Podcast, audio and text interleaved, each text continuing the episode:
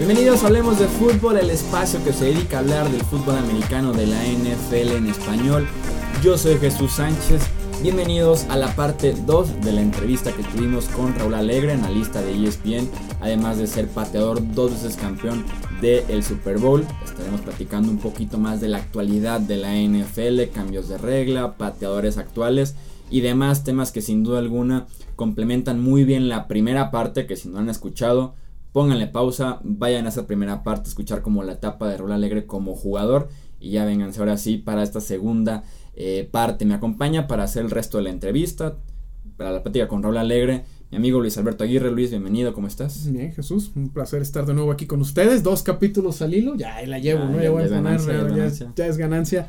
No, hombre, pues sí, vale la pena escuchar, sobre todo eh, para ya está los nuevos aficionados también, ¿no? Que, entienden que la NFL pues sí va evolucionando y que incluso un hombre como Raúl que sea no le gustan mucho los cambios, ya lo van a ver con, a, escuchar, pues reconoce que hay cambios que sí son benéficos para, para la NFL. Sí, sin duda alguna es uno de los temas más interesantes que se tocaron en esta segunda parte de la entrevista. En los controles operativos, como en cada episodio, está mi amigo Edgar Gallardo. Edgar, ¿cómo estás? Muy bien, listos para esta segunda parte. Ya eh, resueltos todos los problemas técnicos. Esperemos que, siga con la misma calidad de esto y que no falle para la segunda parte. Que todo, que todo siga en orden porque sin duda alguna es una conversación que vale la pena cada segundo de ella. Así que los dejamos de una vez ya con esta segunda parte de la plática con Raúl Alegre.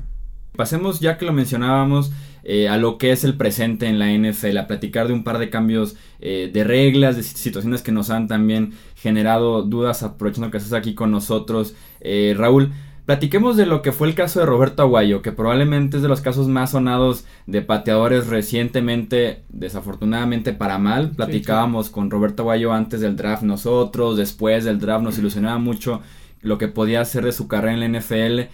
¿Cuál sería como tu diagnóstico de lo que pasó con Roberto Aguayo, que no le fue nada bien en su año de novato con Tampa Bay y para la segunda temporada ya estaba fuera y está actualmente en la escuadra de prácticas de, los Carolina Panthers? Yo tuve la oportunidad de conocer a Roberto en un show que ah, hacía ESPN que se llamaba The All Star Challenge, en el cual invitaba a jugadores de todas las posiciones a que tuvieran una competencia. O sea, eran jugadores que ya habían terminado su elegibilidad de, la NCAA.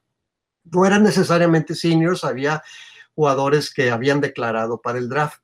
Entre ellos estaba eh, Roberto Aguayo. y antes de, de, la práctica, pues esto fue que te diré en enero de su año antes del draft. Y lo vi patear, lo vi ganar fácilmente eh, la, competencia y pensé que eh, su talento era potencia, talento, técnica. Dije, este muchacho tiene todo y sobre todo su trayectoria en, en, Florida State, o sea, que era alguien que yo decía, este, él va a llegar muy lejos, pero al mismo tiempo llegó a Tampa Bay en una situación complicada, con grandes expectativas, siendo una segunda selección, por la cual ellos se dieron otras elecciones, o sea que la gente, en primer lugar, estaban enojados porque se dieron selecciones. Segundo, porque al ceder esas elecciones no sabían qué iban a hacer con ellas, bueno, terminaron seleccionando un pateador.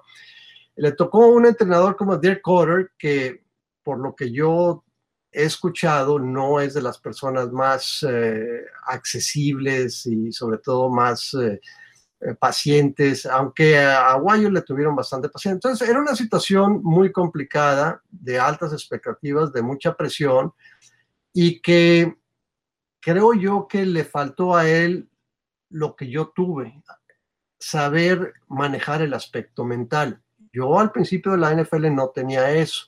Después de dos años que no me fue tan bien en Indianápolis, yo también pagué de mi bolsillo a un psicólogo deportivo para que me ayudara a manejar ese tipo de situaciones. No sé si él lo hizo o no lo hizo. Yo contacté a Tampa Bay para que decía, yo quiero hablar con él y jamás me dieron su teléfono.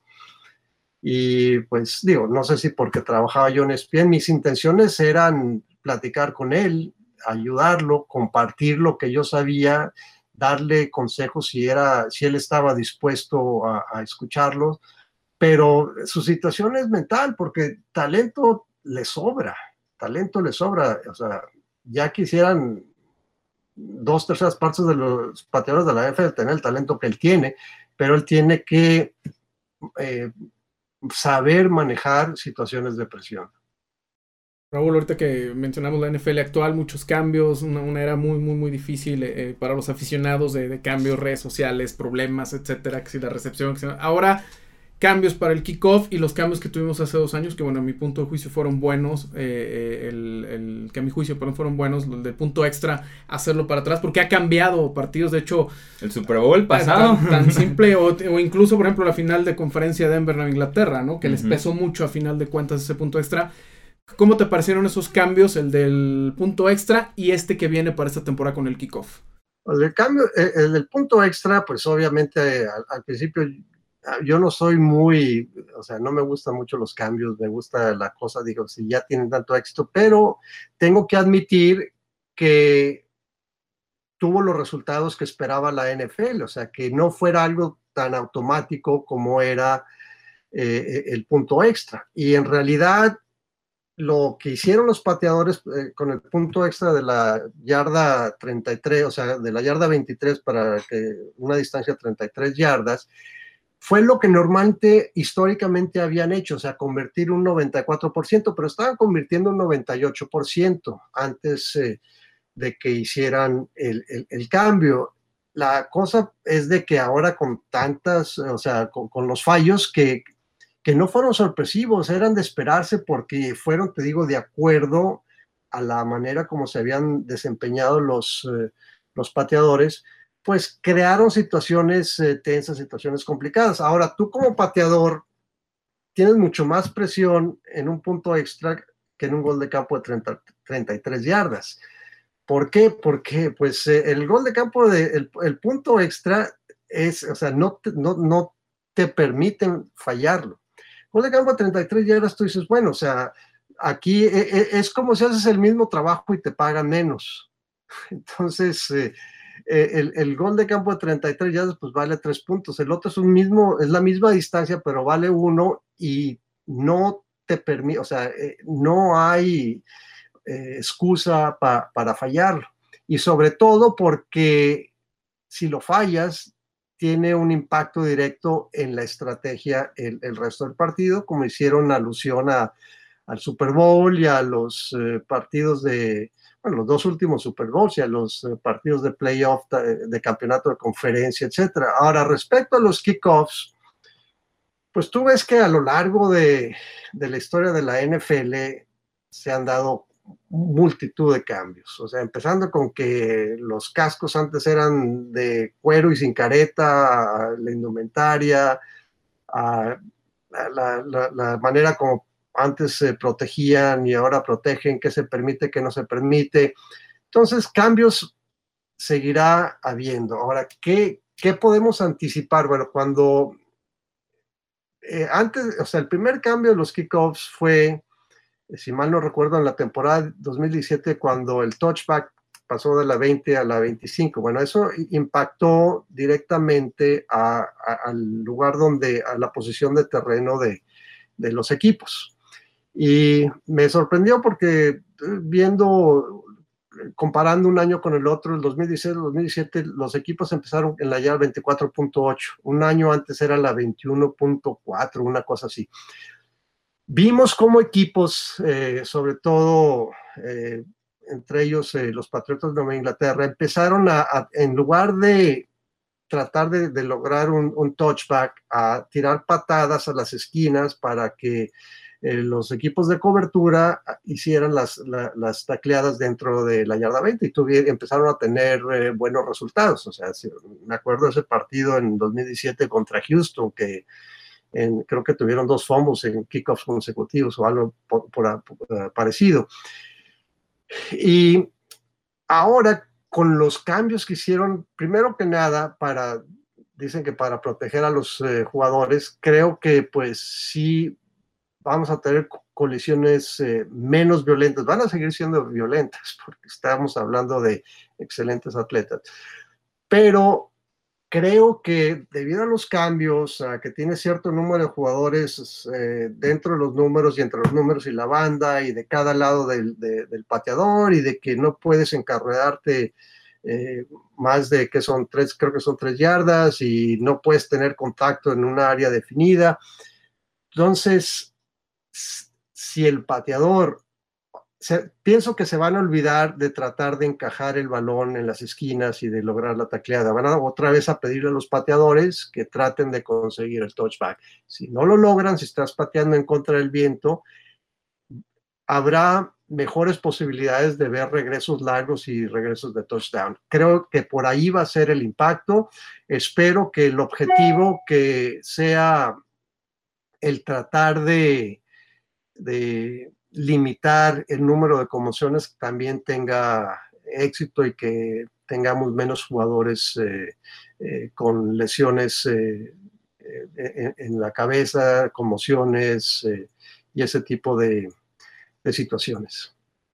Raúl, pues ya para, para cerrar la última pregunta que te podemos hacer viendo el trabajo que haces cada lunes por la noche en ESPN como analista del Monday Night Football, tenemos el desarrollo que ha tenido aquí en México con los millones de aficionados, el juego de la NFL que se celebra en el Estadio Azteca, que incluso están pidiendo hasta más fechas para el próximo contrato que se tenga con la NFL. ¿Qué es lo que tú has aprendido? ¿Qué es lo que rescatas eh, más de toda esta experiencia de, de narrarle a Latinoamérica este nuevo eh, este nuevo inicio, resurgimiento que ha tenido la NFL muy fuerte en Latinoamérica. ¿Qué es lo que rescatas tú de, todo esto ya para cerrar, Raúl? Pues el interés, eh, sobre todo eh, en Latinoamérica, de la afición. Bueno, sabemos que en México el fútbol americano tiene una gran tradición, una tradición de más de 100 años. Se ha jugado a, nivel universitario pues, durante mucho tiempo, pero empieza a haber más gusto por el fútbol americano hacia el, sur de México, Centroamérica, eh, Cono Sur, todo eso, me doy cuenta por la cantidad de aficionados que se comunican a través de, redes sociales. El hecho de que lleven partidos a México, bueno, pues México seguirá siendo, el, eh, tendrá el orgullo de haber sido el primer, el primer país en donde se realizó un juego oficial el del 2 de octubre del 2005 entre San Francisco y, Arizona.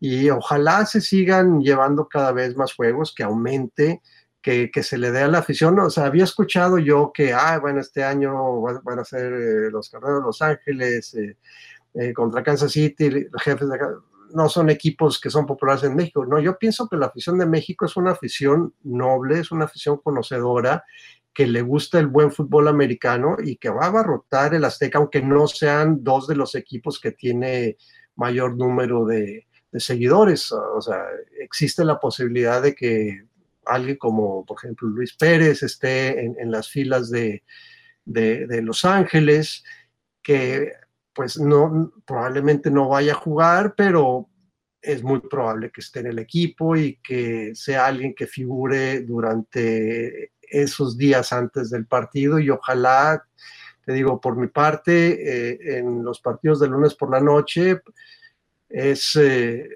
seguir, o sea, con, bueno, voy a estar cuatro años más, o sea, el, año pasado terminó mi contrato con ESPN y me extendieron por otros cuatro que me van a tener que aguantar, pero es un, es un honor de veras trabajar por una empresa como ESPN y de tener la oportunidad de, narrar los partidos y de que haya gente que, que, nos siga y, que nos sintonice y que se comunique con nosotros. Así fue como te conocí a ti, Jesús, porque me estabas criticando en el Super Bowl. sí, ya, ya, me, ya, me, balconearon. No, muchas felicidades por ese nuevo contrato que nos estás ahorita compartiendo, Raúl. Y no, yo para ese Super Bowl ahí en el Pressbox estaba pidiendo ESPN Deportes, pero no querían, no querían cambiar de transmisión. Porque además lograron eso, ¿no? se logró que se transmitiera ahora en español en Estados Unidos el pasado Super Bowl, ¿no? Fue, fue el Super Bowl de Denver contra, Carolina y este año lo vamos a transmitir otra vez. O sea, la NFL tiene una rotación, cada tres años son eh, cadenas eh, diferentes. Eh, entonces, eh, Fox pues tiene su equipo de transmisiones en español, la NBC, también, la CBS no. Entonces, eh, la CBS se ha unido con ESPN y nosotros vamos a llevar la transmisión, Álvaro y yo y John Sutcliffe vamos a llevar la transmisión en español. Bueno, no solo en Latinoamérica como lo hemos hecho durante los últimos años, pero también dentro de Estados Unidos. Sí, no, pues muchas felicidades por lo que eh, realizan durante toda la temporada en el Monday Night Football, los playoffs y también el Super Bowl. Muchas felicidades por esa extensión de cuatro años de tenerte en ESPN. Sin duda alguna se aprende muchísimo cada lunes por la noche contigo y con, y con Álvaro. Y pues muchísimas gracias por compartir este tiempo aquí en Hablemos de Fútbol. Es la primera entrevista que tenemos formalmente aquí en el podcast. No pudimos iniciar eh, de mejor manera. Muchas gracias por compartir cada anécdota y también por por el análisis que hiciste también de toda la NFL en general, Raúl. Es un gusto, Jesús, y seguimos en contacto y, tuvimos un buen debate inicial aquella vez y a partir de entonces hemos tenido buenas conversaciones y respeto también mucho tu trabajo como, como periodista y en los medios, sobre todo ahora en, en las redes sociales. Ah, pues muchísimas gracias Raúl Luis Alberto. hombre, pues muchas gracias. Yo a Raúl sí lo vi jugar, me hizo enojar con aquel gol de campo a los Broncos en el Super Bowl, pero bueno, ya, ya, ya siempre es un, placer, le estaba diciendo a... Puedes decirle ahorita que, sus verdades. no, no, jamás. Me estaba acordando de un día, le estaba diciendo que, no me acuerdo si fue el primero o el segundo American Bowl en el Azteca, y, me acuerdo que yo grito, estaba bien chavito, y me acuerdo que te gritaban en las tribunas, Raúl, Raúl, y estás así volteó y no, no, no, saludó. Entonces, también gran persona, además feliz porque sus santos eh, se coronaron eh, en el fútbol mexicano, ¿no? Pero muchas gracias, Raúl. un, un, placer tenerte aquí. Bueno, esperemos eh, verte por allá en Atlanta en el Super Bowl. Con gusto. Te mandamos un abrazo, Raúl, y muchísimas gracias nuevamente. Que les vaya bien a ustedes también. Suerte con el programa. Muchísimas gracias Raúl, hasta luego, un abrazo.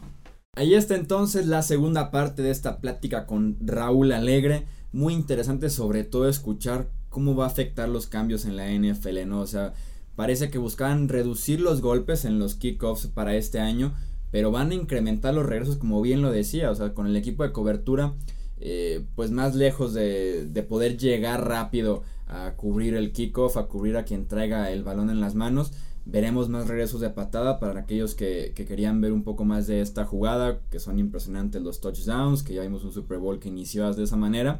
Nos explica cómo va a afectar en equipos especiales este, estos cambios en el reglamento. Sí, la verdad es que la, NFL te, te, deja claro que es una liga que no da pasos sin guarache, ¿no? Realmente, sí, es importante la seguridad, es importante proteger a los jugadores, pero tratar de no seguir afectando el espectáculo, porque hay reglas que sí lo, que sí, Lo, han, lo han afectado, ¿no? La, la, las reglas de protección a los lineros ofensivos, la del coreback, la de los golpes a la cabeza, o sea, le han restado cierta espectacularidad. Bueno, creo que aquí fue importante que sí trataran de pensar en la seguridad, como lo mencionó Raúl, como es el espíritu ahora de la regla que, que entrará en vigor, y por supuesto, pues tratar de, tener también más, más anotaciones, ¿no? Por la vía del, del, del, regreso de patada, que son sumamente espectaculares, tanto en la televisión como en la tribuna. Sí, así es, sin duda alguna muy interesante platicar con él sobre esos cambios que van a afectarnos ya en esta temporada 2018 de la NFL y también en lo que ya teníamos desde hace dos temporadas, que es el cambio en el punto extra, ¿no? Que se hizo eh, se recorrió 13 yardas y que sí ha afectado ya varios partidos. Mencionábamos el campeonato de la americana entre Denver y Nueva Inglaterra que le da el pase al Super Bowl 50 a los Broncos o simplemente el Super Bowl pasado, ¿no? Que ambos equipos estuvieron fallando puntos extras. Sí, realmente eh, muy, muy, muy interesante. Y bueno, pues ya, eh, pues a, seguir preparando, ¿no? Futuras entrevistas, futuro, porque este, este podcast pues va a seguir creciendo y bueno, pues agradecemos la, la preferencia de todos ustedes y pues ya listándonos porque cada vez falta menos para para tener regreso, de regreso al menos los training camps. Chútense el mundial y despuésito el mundial tenemos los training camps, ¿no? Sí, así es. Recuerden que en los comentarios nos pueden dejar su retroalimentación sobre esa entrevista, alguna pregunta que le quisieran dejar a Raúl Alegre para una futura ocasión o también mencionar algún otro personaje que quisieran tener a quien hablemos de fútbol para poder acercarnos a él y poder lograr finalmente una entrevista con, con esta persona. Entonces, muchísimas gracias, como bien dice Luis, por su preferencia, por sus comentarios, por los reviews que nos dejan en YouTube y en cada plataforma del podcast. Nos ayuda muchísimo sin duda alguna.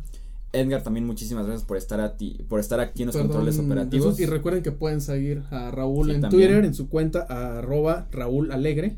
Ahí lo pueden seguir en Twitter también. Doble L Alegre. Exactamente, para que platiquen con él en las transmisiones y todo. Y este, y bueno, pues hay una comunidad y, más. Y le digan, te vimos en Hablemos de Fútbol. Exacto, ¿no? Claro. Vuelve pronto. Exactamente. Por favor. Tienen que dejarle ese mensaje a Por favor, muchachos, les pedimos que le den ese mensaje si es que les gustó esta entrevista. Sí, te vimos ahí, vuelve pronto a ese podcast, ¿no? Edgar, ahora sí, muchísimas gracias. Muchas gracias, Jesús. Luis, qué bueno tenerte de vuelta. Gracias, Edgar, un placer. Y pues aquí nos vas. Vamos a estar dando lata, ¿no?